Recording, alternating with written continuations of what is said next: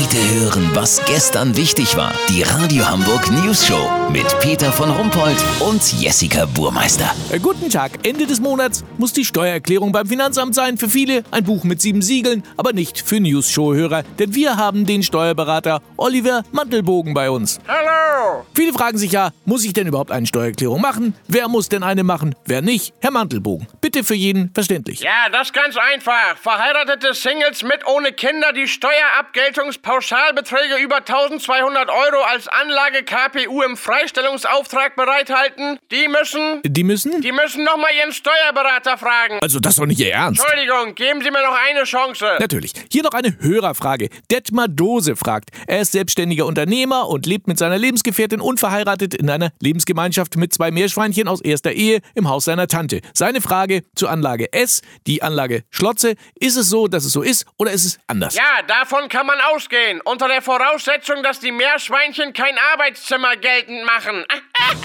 Ja, vielen Dank, Steuerberater Oliver Mantelbogen. Kurznachrichten mit Jessica Burmeister. Nicht mehr alle Ziegel am Dach.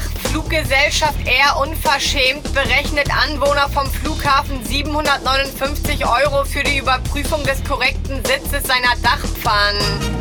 Deutsche Bank, Geldinstitut spart drei Vorstände ein.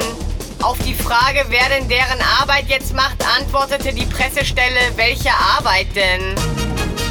Pain in the Ass, der Chef des Bayerischen Beamtenbundes, hat aus Dankbarkeit das Gesicht von Ministerpräsident Markus Söder auf eine Münze prägen lassen und sichert sich damit die Auszeichnung Stiefelecker des Jahres 2018. Das Wetter. Das Wetter wurde Ihnen präsentiert von Steuererklärung für 2017. Geil, endlich ran an den Mantelbogen. Das war's von uns. Wir hören uns morgen wieder. Bleiben Sie doof. Wir sind es schon.